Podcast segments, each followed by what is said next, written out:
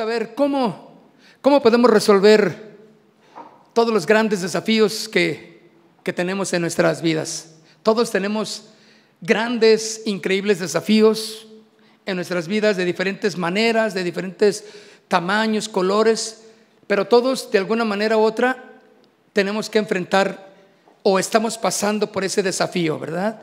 De sea personal, sea familiar, ¿verdad? Ah, en el trabajo también, en donde sea, pero tenemos eh, que cruzar y pasar por esos desafíos. Nadie puede decir, eh, yo no tengo, no me ha venido eso, yo no sé qué es eso, todos lo tenemos y, hay que saber cómo, cómo podemos cruzar ese desafío para que sea de beneficio, ¿verdad? Para que sea de provecho en nuestras vidas y en nuestra vida. Entonces, Segunda de Reyes, capítulo 6, en el versículo 14, entonces dice, envió el rey allá gente de a caballo y carros y un gran ejército, los cuales, dice, vinieron de noche y sitiaron la ciudad. Y se levantó de mañana y salió el que servía al varón de Dios. Aquí me, gusta que una de las partes importantes es que, que este rey envió gente de a caballo y carros y un gran ejército en contra de alguien. Pero dice que vinieron de noche. Y esto, mis hermanos, me enseña algo muy importante. El enemigo siempre va a usar las artimañas, ¿sí?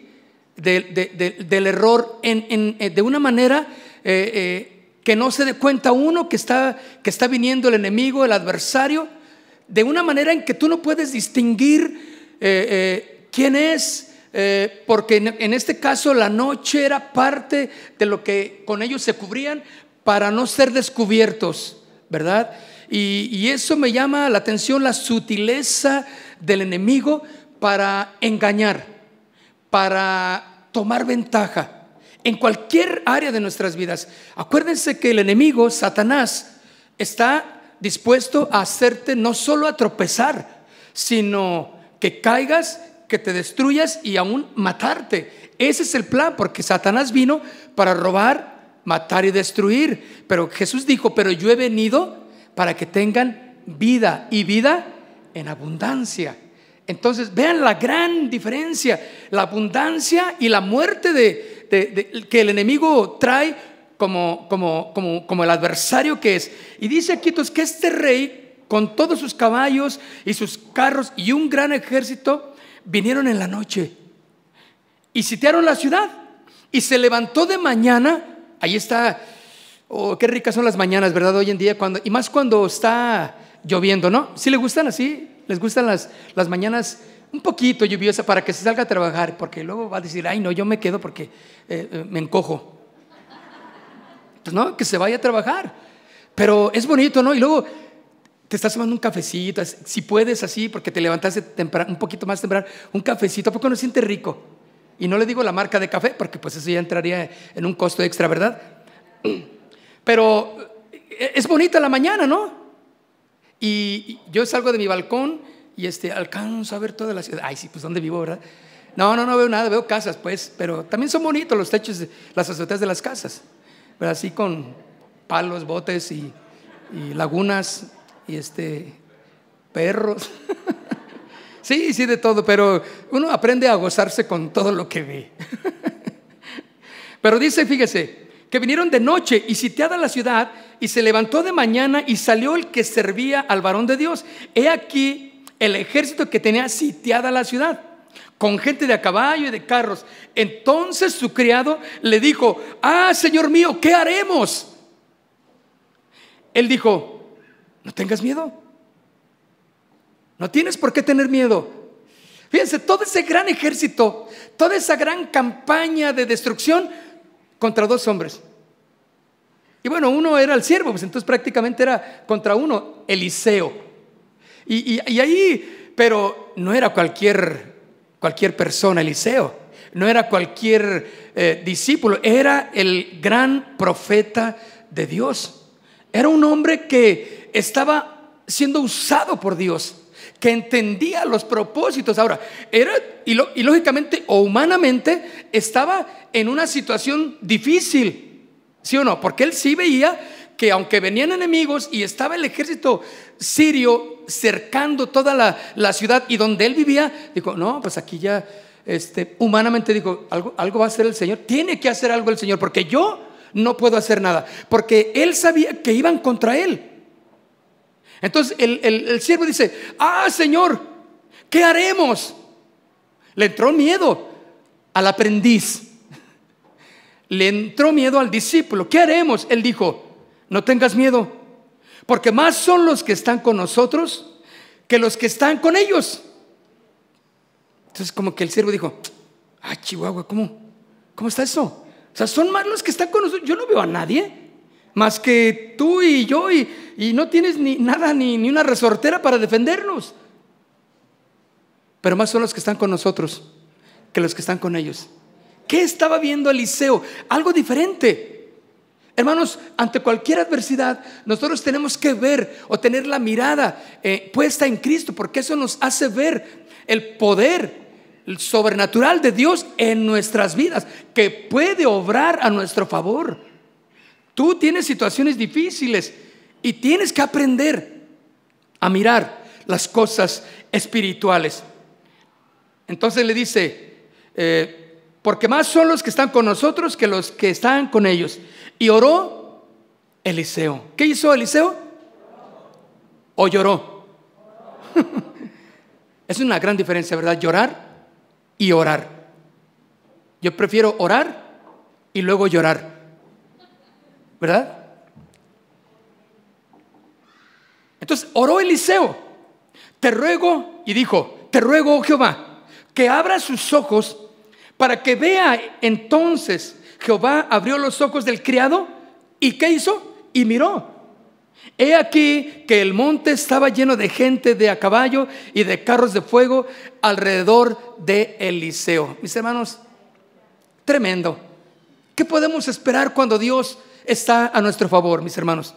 ¿Qué podemos esperar cuando Dios está por nosotros? Porque si Dios por nosotros, ¿quién contra nosotros? Entonces, hermano, algo tenía que pasar en, en, la vida del siervo también. Y la lección que nos deja Eliseo es exactamente la primera, es no temas. No temas, sé la situación por la que estás pasando. ¿Qué situación tan difícil estás pasando que Dios no pueda hacer algo maravilloso para ti? Claro, mis hermanos, la fe es importante, pero aquí le dice lo más, la primera parte es que no temas. Como hijos de Dios, mis hermanos, nuestras vidas están llenas de dificultades y grandes retos que nos llevan y nos llevarán a conquistar grandes bendiciones. No puedes conquistar una bendición si no hay un gran reto por vencer. No puedes, mis hermanos. Sin embargo, muchos nunca alcanzan esas grandes bendiciones por el miedo que les detiene. Porque le dijo Eliseo a su siervo, no temas. No veas como ven los demás. No pienses como piensan los demás. ¿Cómo es, es fácil llevar, dejarnos llevar por cómo piensan los demás? Aún que cristianos. Nos llenan de temor y nos llenan de miedo. Y platica con alguien su situación y, y te hacen ver más terrible tu situación, ¿sí o no? Y tú querías un consejo y saliste bailado. Saliste con que las cosas, no, ya no hay solución. No, sabes que mejor. ¿Por qué? Porque Él te da su punto de vista. Porque Él tal vez no tiene la fe que tú necesitas encontrar en, en la palabra, en Cristo. ¿Sí? Cuando te alimentas del Señor, van a venir retos, grandes retos en tu vida. Y tal vez estás en una seria dificultad hoy en este día. Pero déjame decirte, ya sea que de alguna manera tú estás metido en esa situación o, o por ti mismo, por falta de, de, prudencia, tú te metiste en una situación difícil. El Señor puede sacarte de ahí. Cuando le reconoces, cuando le pides ayuda y le dices, Señor, yo necesito ti, en ti y confías en Él. Entonces el Señor te dice, no temas, yo te saco de ahí. ¿Cuántos saben que el Señor nos saque de las situaciones en que nos metemos? Yo me he metido en situaciones difíciles en mi casa, en mi matrimonio, ni se diga.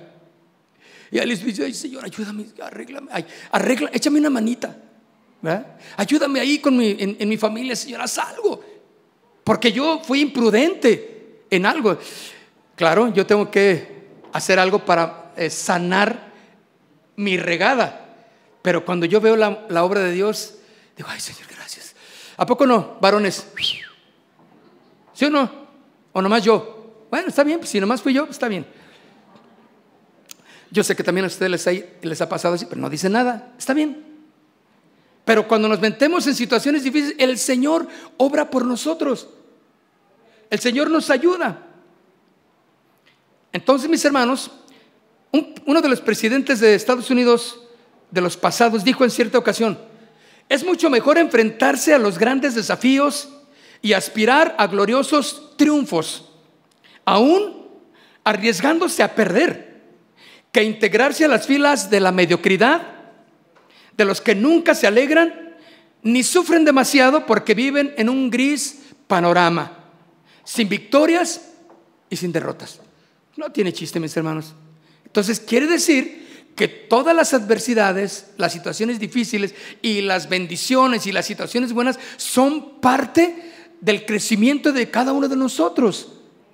¿Qué va a hacer Dios? ¿A dónde te quiere llevar? ¿En qué situación te vas a ver eh, metido? Para que clames a Él, para que no temas, porque Él está ahí contigo. Para vez de conquistar, tienes que sufrir primero. No puede haber otra. Todo sufrimiento traerá una gran victoria. Como seres humanos tenemos o tendemos rápido a conformarnos a los niveles de costumbre que generalmente eh, en el que estamos.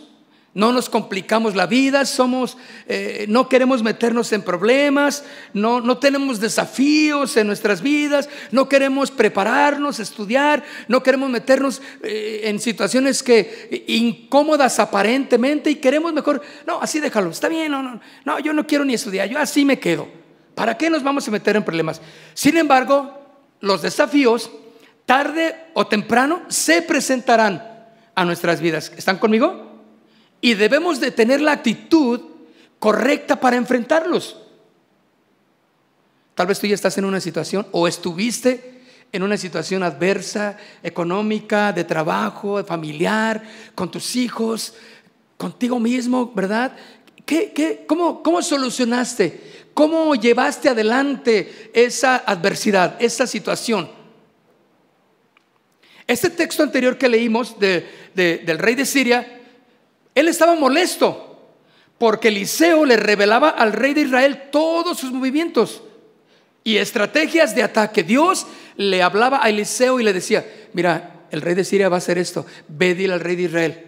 Y ahí va el rey, este Eliseo, mira, cuidado, porque te quiere llegar por atrás, pero tú mira, sal de esta manera y, vas a... Le revelaba todo el plan de los sirios. Y el rey de Siria estaba enojado porque no podía hacer frente o, conquistar eh, este, el, pueblo de Israel. Porque Dios hablaba a Eliseo y le daba la estrategia que traía eh, el, el adversario. Por eso todos los movimientos y las estrategias de ataque eran reveladas por Dios a Eliseo para que Eliseo se las diera al rey de Israel. Entonces lo mandan buscar para matarlo. Así el ejército sirio sitia la ciudad donde vivía y se nos enseña cómo enfrentarse ante tales situaciones desafiantes. ¿Han tenido situaciones desafiantes? Una decisión que tengan que tomar y urge que mañana decidas si sigues trabajando ahí en ese lugar, porque mañana o firmas o te finiquitan. Y tú dices, ¿qué hago, Señor? ¿Me conviene? ¿No me conviene? ¿Qué hago, Señor? Dime. Un problema con tu familia, con tu esposa, con tu esposo. ¿Qué haces? ¿Cómo lo solucionas? Para bien de que sea. Porque alguien puede decir, bueno, si se quiere ir que se vaya, mm, para mí mejor. Y sacas un versículo, ¿verdad? Más vale solo que mal acompañado. Entonces tú quisiste solucionar las cosas, pero ese no era lo que Dios quería para ti. Quiere que aprendas las, cómo solucionar eso para bien de tu matrimonio, para bien de tu familia, para bien de tu hogar. Hay muchas maneras de intentar solucionar, pero solo una manera es correcta para que sea de bendición, como Dios quiere que soluciones las cosas. Y la primera, mis hermanos, es no tengas miedo. ¿Qué le dice Eliseo a su, a su siervo? No tengas miedo, te preocupes. No tengas miedo. Así de fácil. ¿Cuál es tu pendiente? Le dice Eliseo. El Señor está con nosotros, no tengas miedo, confía. Para enfrentar todo desafío en la vida, no debemos dejarnos de intimidar por ellos. Qué grande desafío estás enfrentando o enfrentarás. Afróntalo con valor, sin temor. ¿Sí? Sin temor, no te intimides por más grande que pueda ser. Tu vida está bajo la guía del Señor. Tenlo por seguro. Él va a ver por ti. Mi hermano, yo he visto, yo sé que muchos de ustedes han visto la mano de Dios obrando. Cuando no te dejas intimidar por la situación adversa que está enfrente de ti. ¿Qué puede ser tan grande? Deja que Dios haga la obra. Dios es Dios de imposibles. Tú simplemente no tengas miedo. Qué grande es la situación por la que estás pasando o la que se avecina o el reto que sientes que viene encima de ti. Déjalo en las manos del Señor. Confía en Él. No tengas temor de ello. Amén. No te dejes vencer por ello. Entonces el criado le dice, ah, Señor mío, ¿qué haremos con miedo, verdad? Para enfrentar todo el desafío, no debemos de dejarnos intimidar por ellos. Y lo primero que tenemos que hacer es enfrentar esa situación desafiante, no dejarnos atemorizar por ella. El siervo de Eliseo se paralizó de miedo cuando vio que la ciudad estaba sitiada por ese gran ejército sirio. Muchas veces podríamos ver que nuestras vidas están sitiadas terriblemente por adversidades, por decisiones, por, por gente mala que tienes allí a tu alrededor. Ponlo en las manos de Dios, no temas, Confía en el Señor. No te dejes amedrentar, porque el miedo te va a impedir que hagas lo que debe de hacer un discípulo de Cristo, que es confiar en el Señor. Cuando tú tienes miedo, cuando ves esa situación que es pequeña pero la sientes gigantesca en tu vida y te atemorizas ante ello, no vas a actuar como Dios quiere que actúes y te vas a perder de esa gran bendición que estaba por venir ahí. Me acuerdo que mi, mi, yerno tuvo un choque, lo chocaron unos borrachos.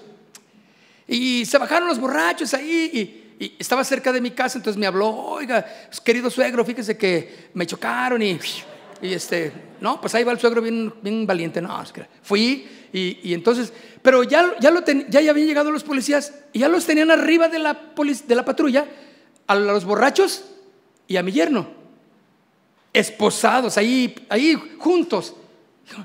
Entonces yo hablé, ahí pues platicamos con los policías, oye, pero ¿cómo, que están juntos? O sea, que no se supone que él es el que cometió la falta, porque estaban mm, este, muy borrachos también. Y, este, y mi yerno iba, iba a la casa con mi, con mi hija, ¿no? No, no, pues que así es, y, hágase para allá, hágase para allá, por favor. O sea, bien injusto, ¿no? Pero, ¿saben qué fue después? Se los llevaron al bote a todos al bote, a la cárcel. Bueno, usted entiende cómo decimos los jóvenes, ¿no? Se lo llevaron a la cárcel y lo metieron a la cárcel. Ahí en la de, en la de, en la de aquí en Tlacomulco, en la cárcel, hay una por ahí, no sé cuál sea.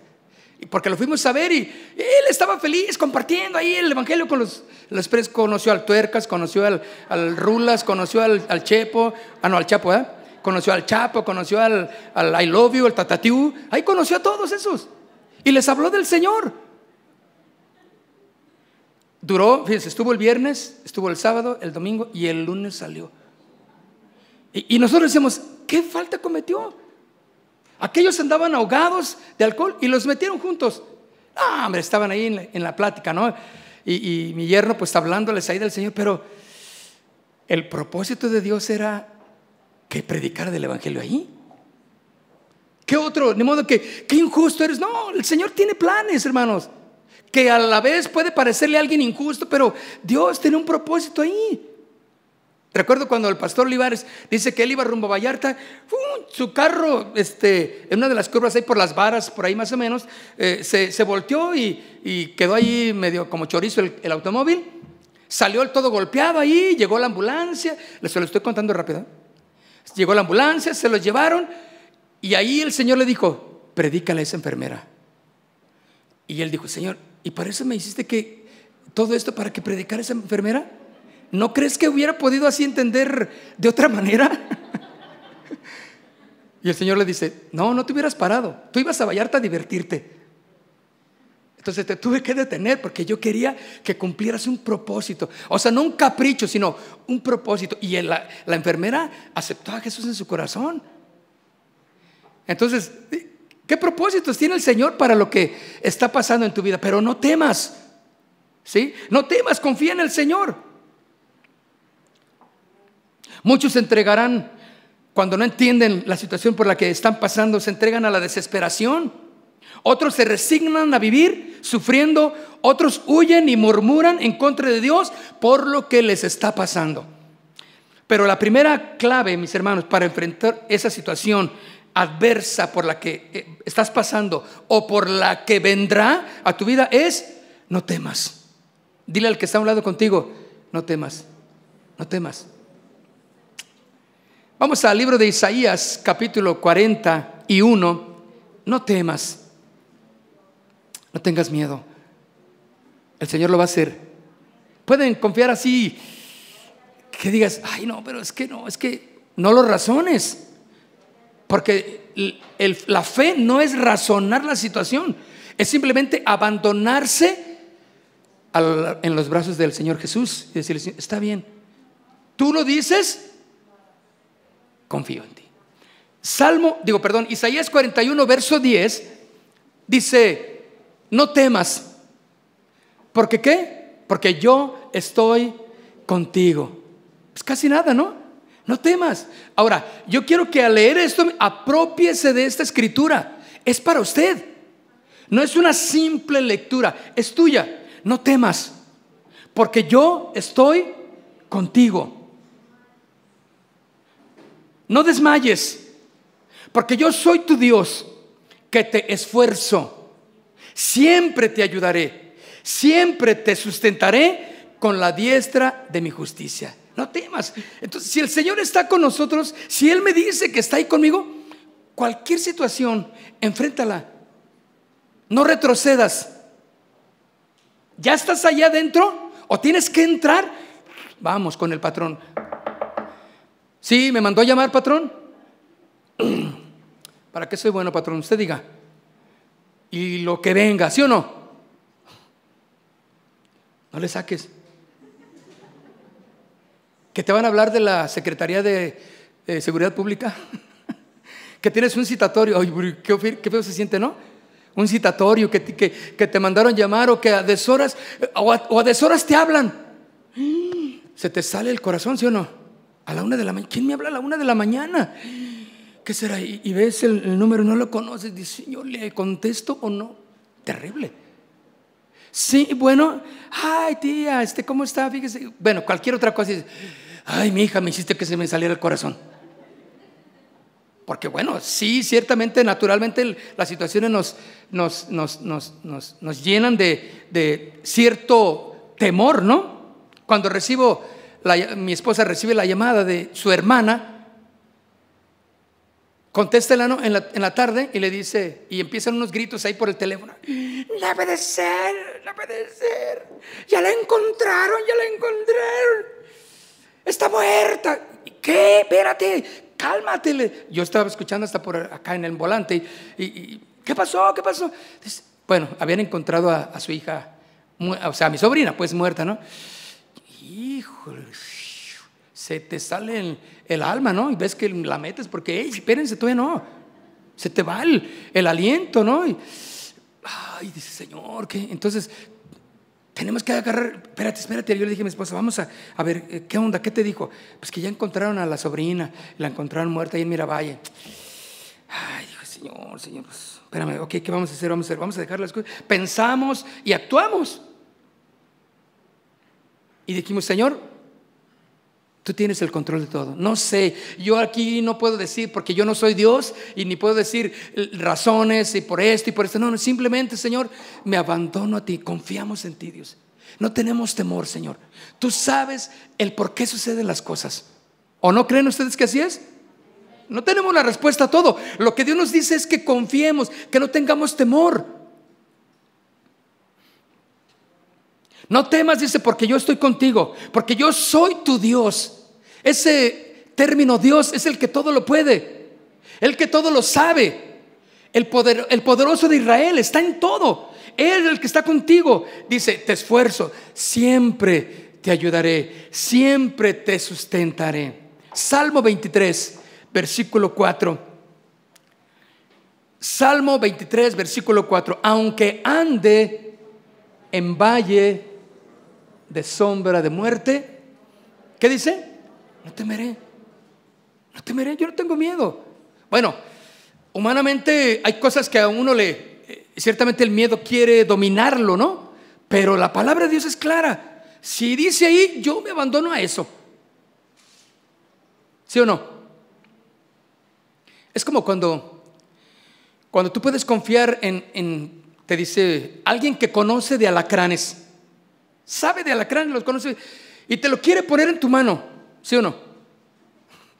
Claro, ya sé que están, ahorita están diciendo, Ay, no, no, yo no. Pero bueno, te dicen, no hace nada, esto es no hace nada. Ah, no, no, no, yo no quiero ahí, no, no, no. Déjame ponértelo, póntelo, no te va a pasar nada. Entonces tú a lo mejor dices, bueno, ¿no me va a pasar nada? No, no te pasa nada, te lo aseguro. Tú cierras los ojos a lo mejor y, que te lo pongas, ¿sí o no? Pero tú confiaste. y te ponen la alacrán aquí y luego ahí viene la alacrán así como por acá. Y sientes los pelitos y, y, y sientes que va caminando, pero te dijeron que no te hace nada. Tú tienes que aprender entonces a confiar que el que te lo puso te dijo, no te va a pasar nada. Entonces, al rato, unos minutos más, lo agarra y te lo quita y dices, ¿confiaste en él, sí o no? ¿Sí o no? ¿Están bien? Exactamente, el Señor dice, yo estoy contigo. Si yo te digo no temas es porque yo sé las cosas.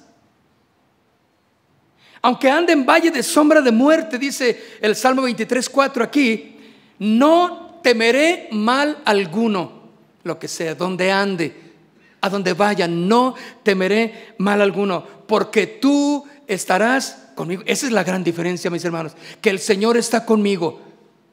Y si el Señor está conmigo, ah, entonces yo no debo de temer. Y ahí está Eliseo, diciéndole al siervo, no te preocupes, confía, no tengas temor. Porque más son los que están con nosotros que los que están con ellos. Con fe estaba hablando Eliseo hablando el carácter de Dios al siervo. Dice, no temeré mal alguno porque tú estarás conmigo. Dice, tu vara y tu callado me infundirán aliento. Salmo 27, en el versículo 3, Salmo 27, en el versículo 3, Salmo 27, versículo 3 dice, aunque un ejército acampe contra mí, ¿cuántos se quieren apropiar de la palabra del Señor? Agárrela, esta es para ti. Aunque un ejército acampe contra ti, no temerá mi corazón. ¿Quién te puede hacer algo si el Señor está contigo? Confía en Él. Ahora, si tú dices, no, pero es que yo ya estoy más adentro de una situación adversa, Dios sabe cómo salir. Tú tienes que confiar, no tengas temor. Deja que Dios haga lo que Él sabe hacer. Gloriarse en lo que te está pasando y sacarte adelante. No temerá mi corazón. Dice, aunque contra mí se levante guerra, yo estaré confiado. ¿Cómo estaba Eliseo? Tranquilo, confiado, porque él tenía fe. Él no tenía temor. Entonces confía en Dios. ¿Qué adversidad es la que estás pasando ahorita? ¿Qué situación difícil que tienes que resolver? ¿Una situación económica? Dios puede darte lo que necesites y un poquito más para que te sobre para el camión. Dios te da, pero confía en Él, no tengas temor, porque el, el temor paraliza. Y cuando alguien está paralizado, pues no puede hacer nada, está indefenso, porque el miedo hace presa de una persona. Marcos capítulo 5, versículo 36. Marcos capítulo 5, verso 36. Pero Jesús, luego que oyó, lo que se decía, dijo al principal de la sinagoga, o sea, a Jairo. ¿Se acuerdan que su hija estaba eh, mala, enferma, muere? Dice, no temas, cree solamente, no temas. Ya me lo dijiste a mí. No tengas temor entonces. Son palabras tan fáciles de leer, pero tan difíciles de vivirlas, ¿no? No temas. Cree solamente. Confía en Dios, mi hermano.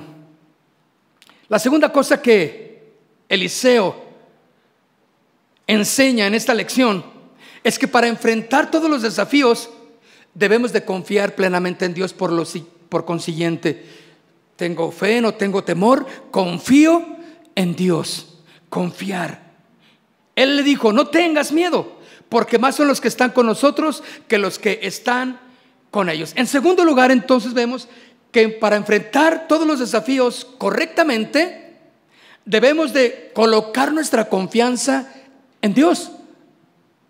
Ese es el distintivo de un discípulo de Jesús, aquel que confía en Él, confía en su maestro, no confía en sí mismo, no confía en su economía. Oiga, ¿cuántos han tenido dinero y, por más cantidad que sea, si no tienes cuidado, se va esfumando. No tienes idea de cómo. Yo creo que el dinero es lo que más rápido se va. ¿Verdad? Lo tengas donde lo tengas. ¿No te ha pasado que tú traes tu dinero, así un buen dinerito ahí en la cartera y, luego vas al centro con tu familia y, le compras un lonchecito acá, un globito al niñito y luego le compras unas donas esas que huelen a puro, este, ahí, en, en los arcos de esas donitas eternas, ¿verdad? Y, este, pues sabían ricas, no sé cómo sepan ahora, pero el olor era inconfundible, ¿no?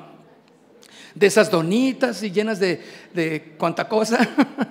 y luego, no sé, haces tantas cosas y luego, tú piensas que traes tu dinerote, pero ya cuando llegas a casa, sacas tu cartera, ¡Ey! ¿Qué pasó? No, es que lo que pasa es que te anduviste disparando como, como escopeta y pues se fue. ¿Te ha pasado? A mí sí me ha pasado. Digo, puede ser, pero ¿y ahora el gasto cómo le hago? y ahora esto y ahora aquello. El dinero es lo que más rápido se va, mis hermanos, si no lo cuidamos, ¿verdad? ¿Cómo solucionamos los problemas, mis hermanos? Confiando en el Señor, confiando en sus promesas.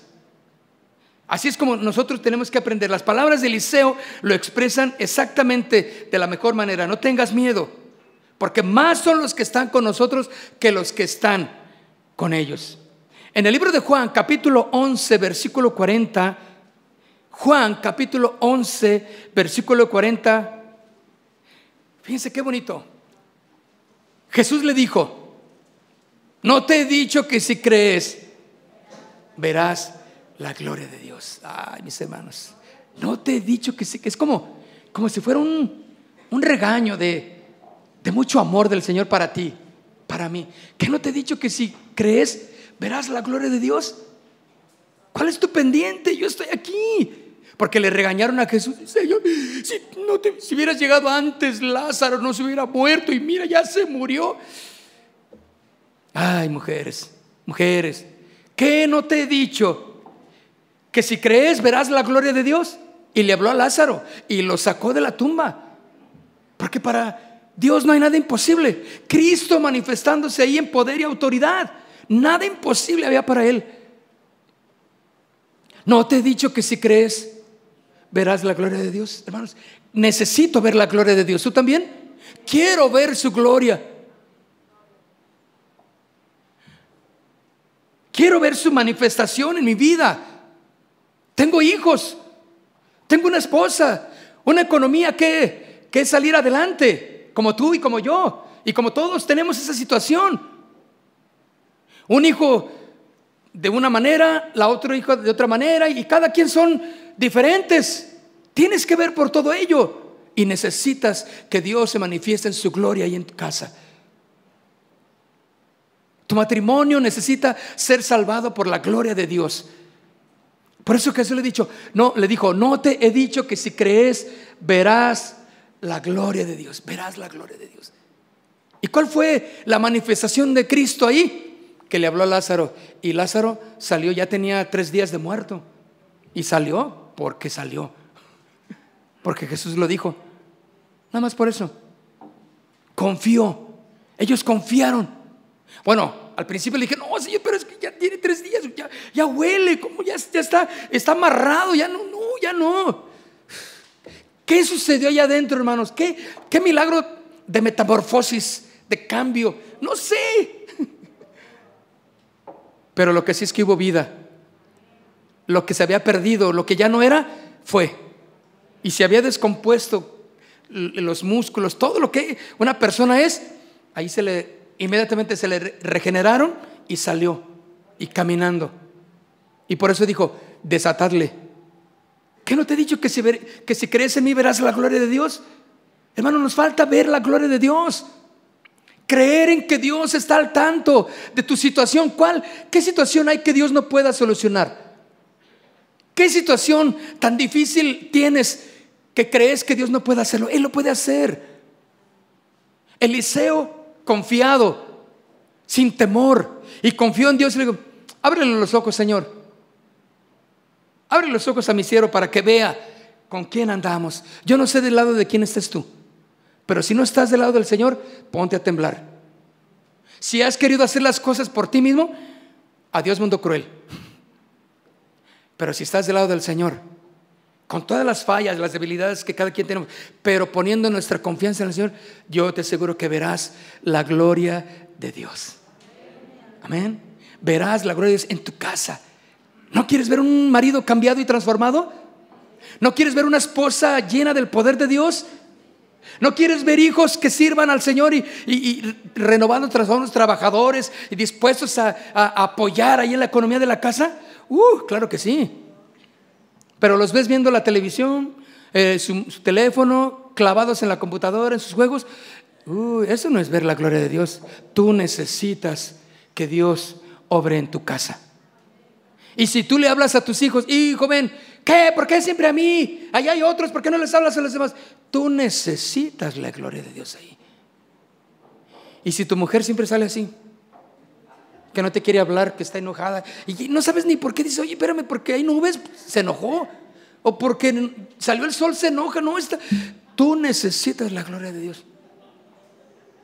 Y si tu esposa tienes un maridito que, que válgame Dios, que nomás no le hables porque le sale luego, luego el machete, gruñón, enojón, ideático, no coopera, no hace nada.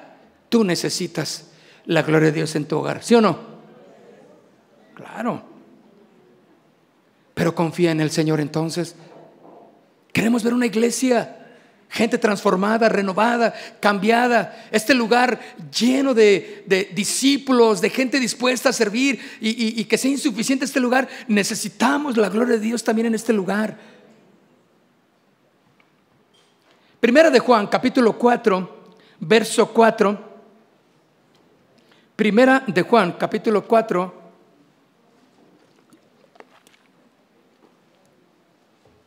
Primera de Juan, capítulo 4, verso 4. Hijitos, vosotros sois de Dios y los habéis vencido, porque mayor es el que está en vosotros que el que está en el mundo. Mayor es el que está en nosotros que el que está en el mundo. Romanos capítulo 8, versículo 31. Romanos 8, 31. ¿Qué pues diremos a esto entonces? Si Dios es por nosotros, ¿quién contra nosotros? Es la pregunta, ¿no? ¿Quién contra nosotros? Si Dios es con nosotros, ¿quién contra nosotros? Hermano, si tú estás del lado del Señor, la victoria es segura. Eso sí. Lo demás yo no te lo puedo asegurar. Tendrás una victoria momentánea, un aumento momentáneo, pero mira, tarde que temprano se te van a venir los problemas encima y no vas a saber cómo solucionarlos. si tú confías en ti mismo. Tú dices, no, no, yo estoy en victoria uh, cada rato y no tienes oración, no lees las escrituras, no eres un buen esposo, una buena esposa, un buen hijo, eh, no eres un buen cristiano, sobre todo también. Sí, a lo mejor vas a pensar que ya la llevas, pero tarde que temprano se te va a esfumar todo. Así como se les esfumó el dinero que tenían de sus ganancias, aquellos que metieron a una, a una este, compañía de bienes y raíces, ¿se acuerdan? Que una estafa de muchos millones de pesos aquí en, Guadalajara, ¿no? Que mucha gente puso su dinero ahí en una empresa de bienes y raíces eh, que les daba a ganar eh, al mes 150 eh, mensuales. De ahí pues, porque metían grandes cantidades, muchos toda su fortuna la pusieron ahí. ¿Y saben qué pasó?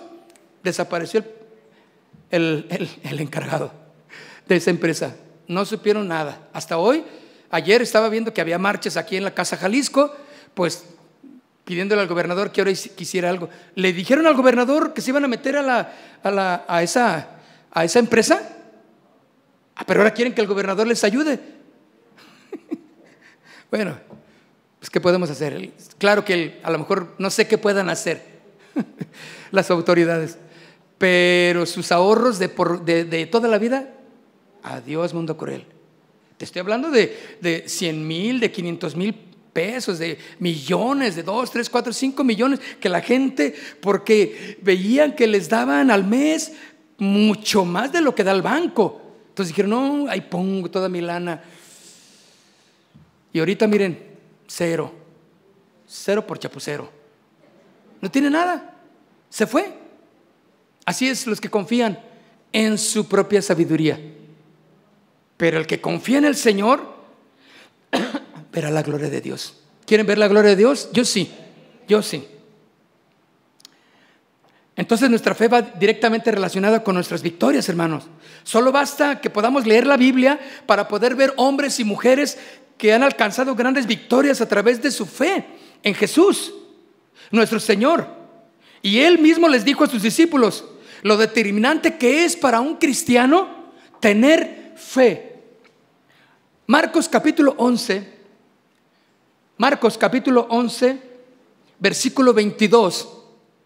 Jesús enseña lo determinante que es para un cristiano tener fe. Mis hermanos, la fe no se, no, no se transmite estando sentados, sin hacer nada. La fe tiene que estar activada para crecer, porque cuando uno recibe a Cristo, recibe una medida de fe. Y esa fe como un grano de mostaza, tiene que ir creciendo, madurando. Ah, victorias tras victoria vas teniendo poquito a poquito. Ya venciste el cigarro, ya venciste las malas palabras. Oh, gloria a Dios. Ya, ya dejaste de tomar alcohol.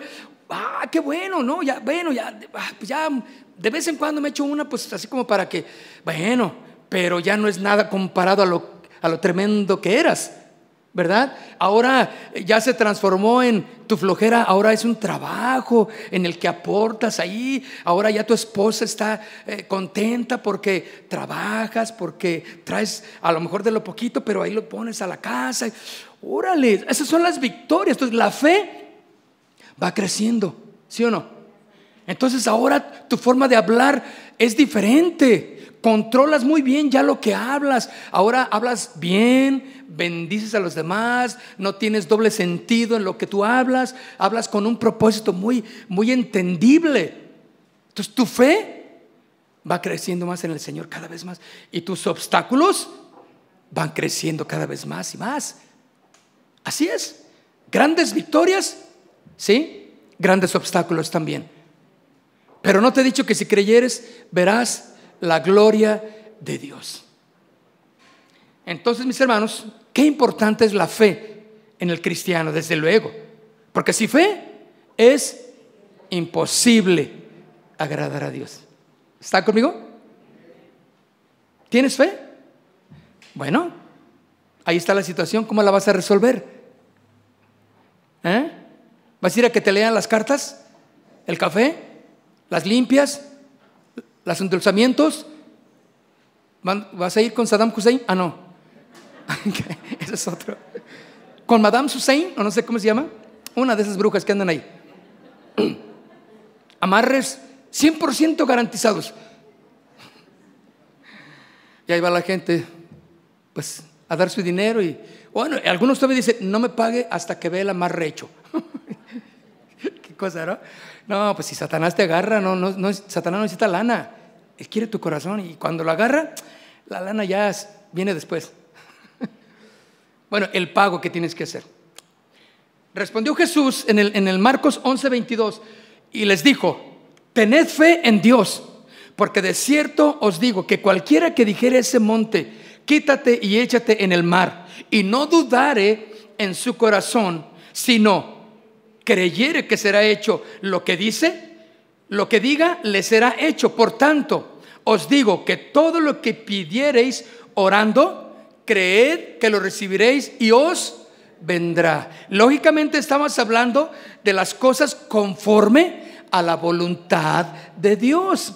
¿Sí? No es pedir, y bueno, ahí dice, como muchos se agarran y dicen, yo declaro, yo proclamo, yo confieso y decreto que saliendo de aquí hay un auto nuevo para mí, y, y si no se hace, se enojan con Dios. No, mis hermanos, todo conforme a la voluntad de Dios.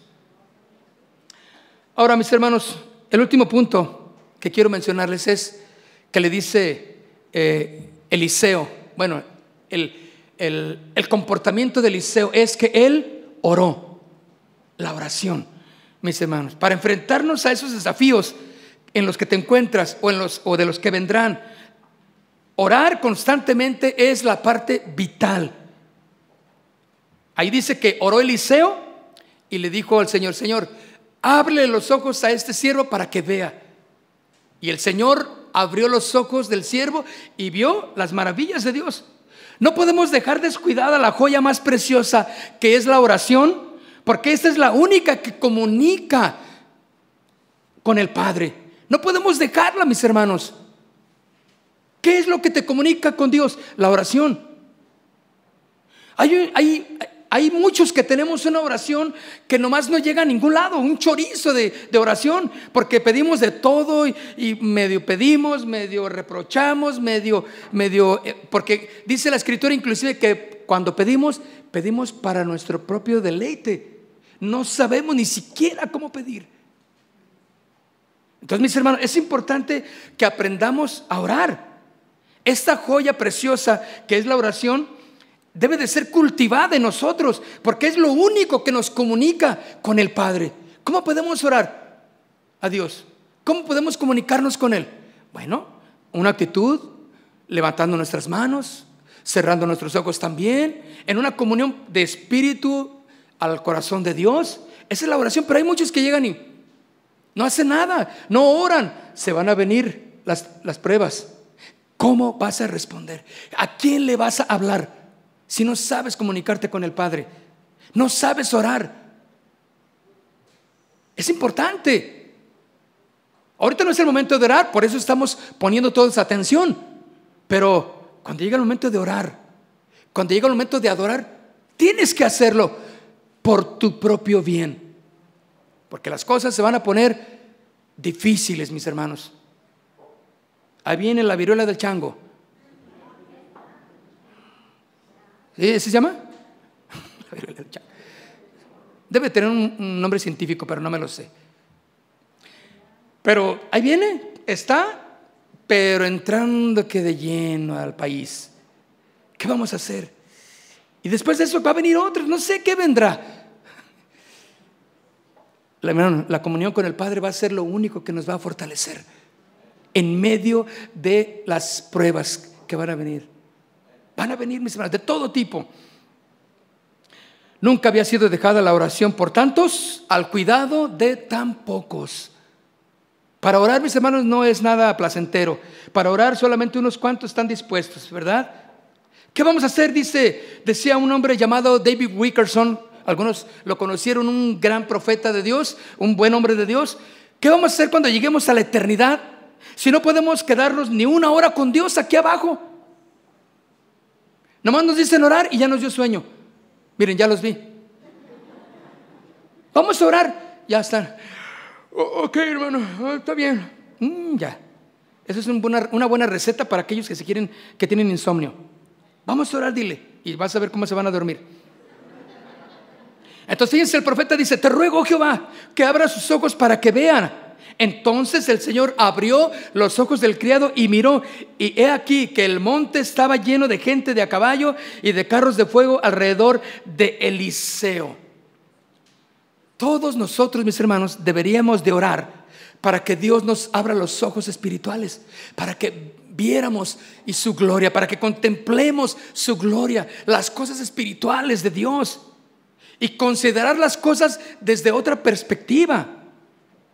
Muchas veces los problemas y las dificultades nos desaniman porque los estamos viendo de una manera terrenal, imperfecta, de, una manera limitada como lo que somos. Sin embargo, necesitamos verlo desde el punto de vista de Dios y saber que no somos nosotros los que peleamos nuestras batallas, sino el Espíritu Santo pelea por nosotros.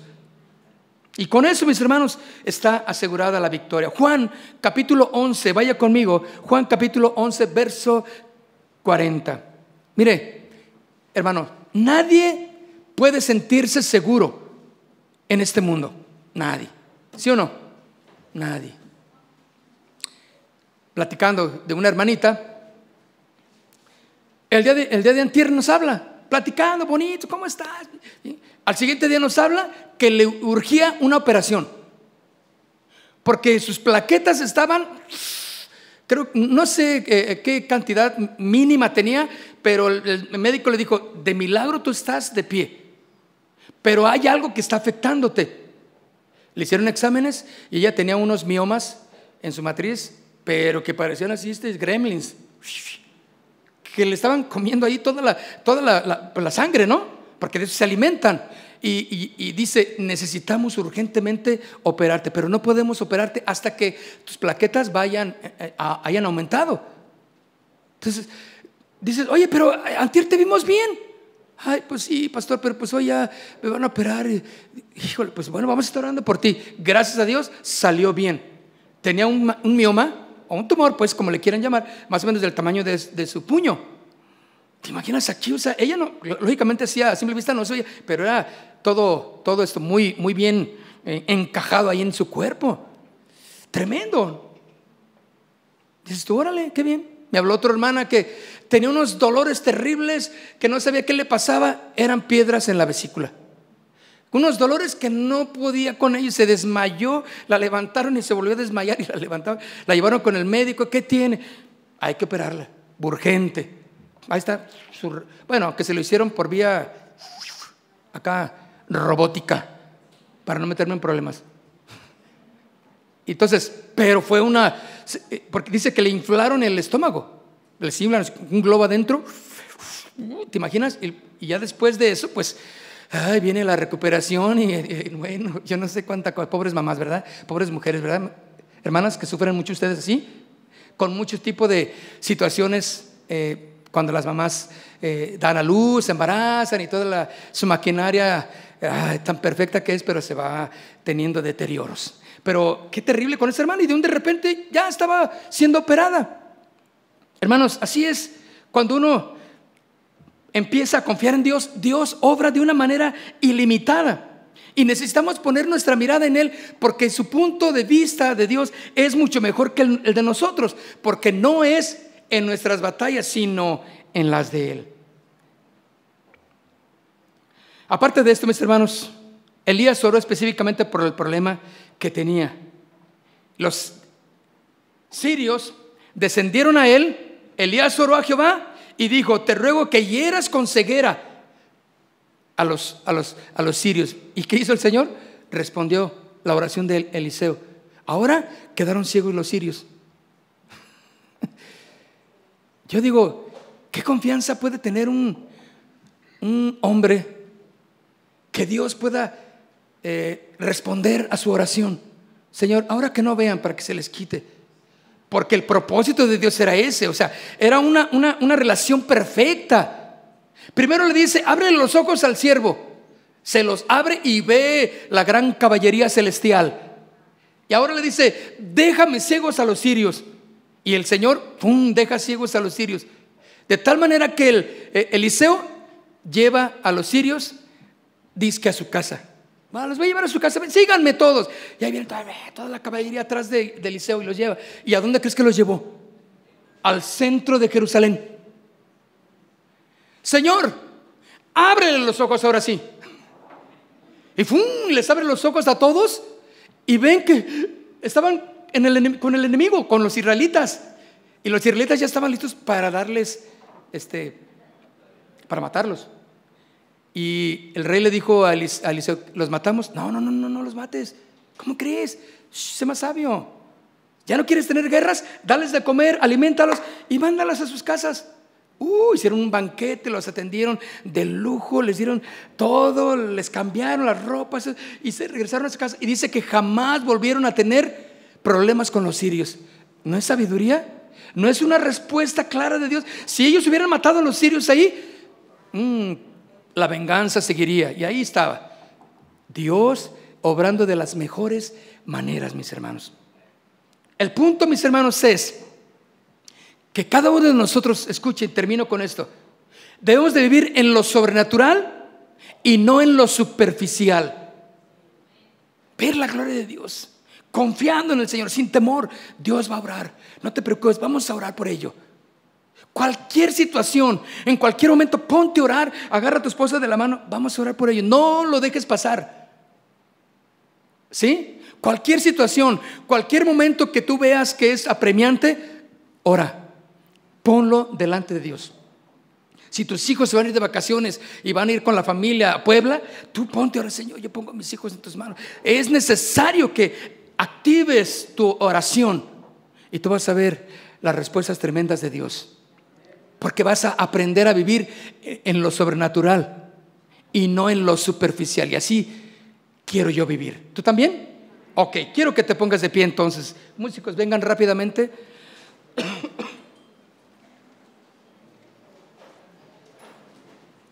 ¿Cómo vas a enfrentar las adversidades que tienes? Esos desafíos grandes que, que vendrán o que ya tienes en tu vida. Tal vez un diagnóstico médico. Algunos no se quieren ni siquiera acercar a un doctor porque tienen miedo de que les digan alguna mala noticia, ¿verdad? Pero es necesario. ¿Cuántos hombres necesitamos ir al médico a que nos hagan una revisión también nosotros, no? Nos falta, ¿sí o no?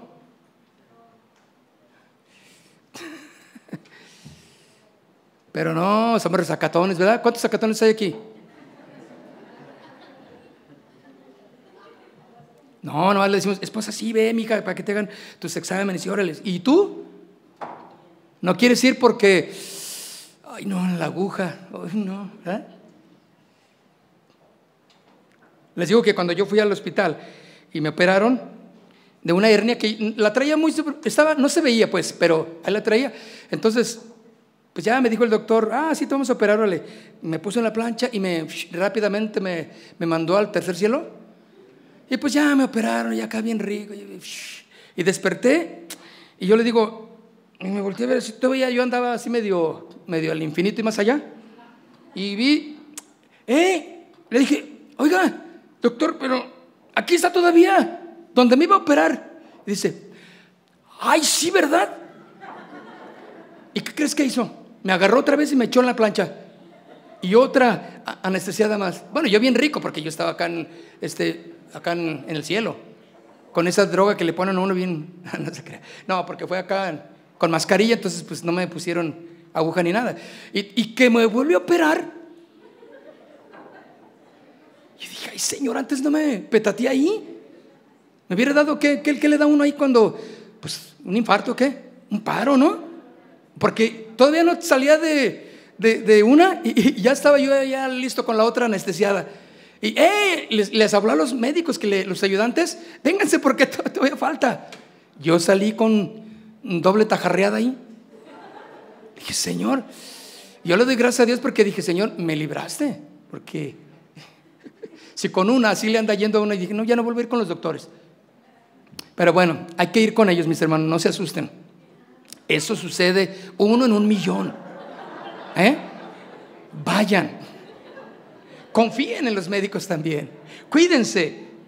¿Qué desafíos vamos a enfrentar? Yo le dije, Señor, pues en tus manos estamos. Total, y aquí estamos, listos. Cierre sus ojos. Padre, queremos ponernos en tus manos. Queremos que dirijas nuestras vidas, Señor. ¿Cuántas veces no sabemos ni cómo solucionar esos desafíos que hay en el matrimonio, con la esposa, con el esposo, con los hijos? El dinero. El dinero está un problema tan serio en, en el hogar. Y representa un problema también cuando no sabemos cómo solucionarlo, Dios. Padre, en tus manos encomendamos, Señor, nuestras vidas. Que cada uno aprenda a vivir en lo sobrenatural y no en lo superficial, Dios. Aquí está, Señor, tus discípulos dispuestos a confiar sin temor, Señor, de las circunstancias. Esas situaciones difíciles no nos van a, a paralizar de miedo. Al contrario, confiaremos, Señor, en que tú eres más grande que esa situación, que tu poder es más grande que esas adversidades, Dios. Confiamos en ti, Señor. Y siempre, Señor, estará nuestra oración, nuestra gratitud para ti, Dios. Padre, en el nombre de Jesús, queremos honrarte, Dios. Y queremos entonar una vez más ese canto, Dios, contigo pasaré al otro lado. Contigo pasaré al otro lado, Señor. Si tú dijiste, vamos al otro lado. Vamos y cruzamos esa adversidad.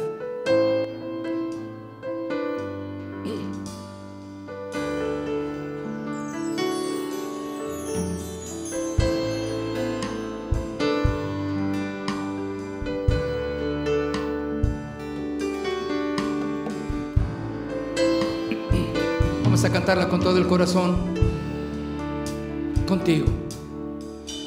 Contigo pasaré al otro lado. Contigo juntos en el mismo barco. Aunque venga la tormenta, no temeré. En medio del peligro, yo tengo fe. Porque tú reprendes al viento y las olas. La tierra y su plenitud son tuyas. Cuando venga la tormenta, no temeré.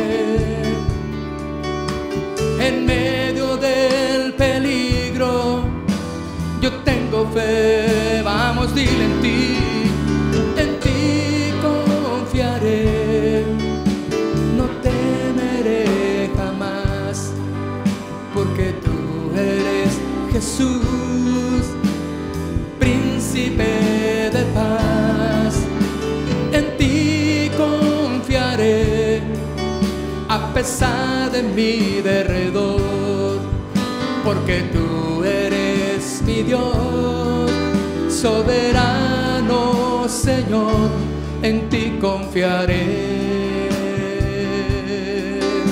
Vamos, dile en ti, en ti confiaré. Cantemos una vez más, contigo pasaré contigo pasaré al otro lado. Contigo juntos en el mismo barco. Cuando venga la tormenta, no temeré. Vamos, dile, en medio del peligro, yo tengo fe. ¿Por qué?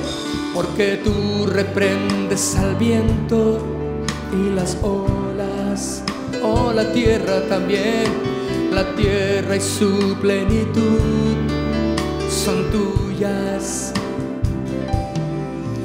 Cuando venga la tormenta, no temeré. Vamos, dile, en medio del peligro, yo tengo fe.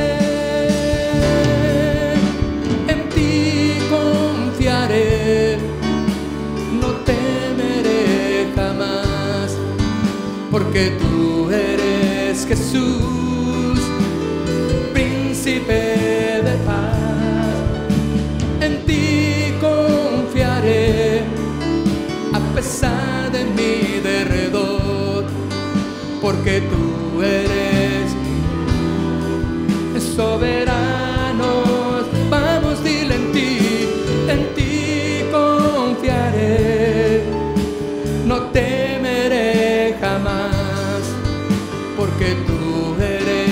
Jesús, príncipe de paz.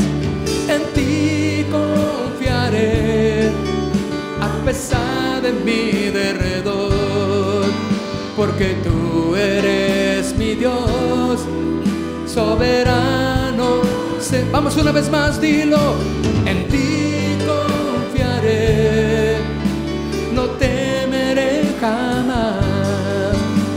porque tú eres Jesús, príncipe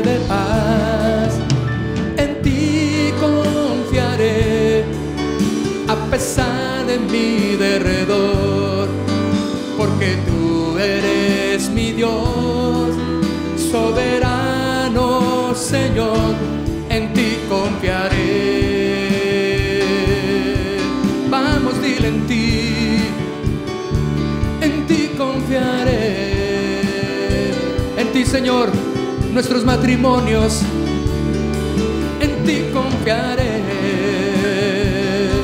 Señor, mis hijos en ti confían también, en ti confiaré.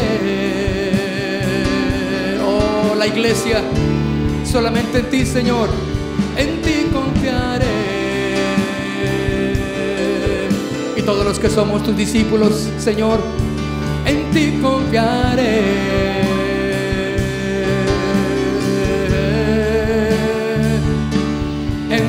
confiaré.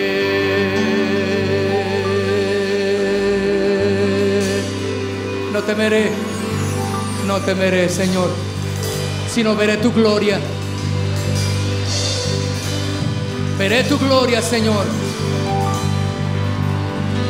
Aleluya, aleluya, oh. En ti confiaré.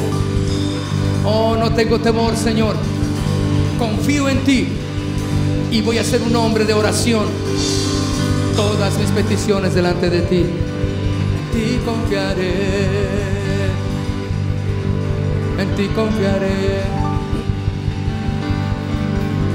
Aleluya, aleluya. Oh Rey. Gracias. Gracias, Señor, en el nombre de Jesús. Aleluya. Gracias, Padre. Gracias, Señor. Amén.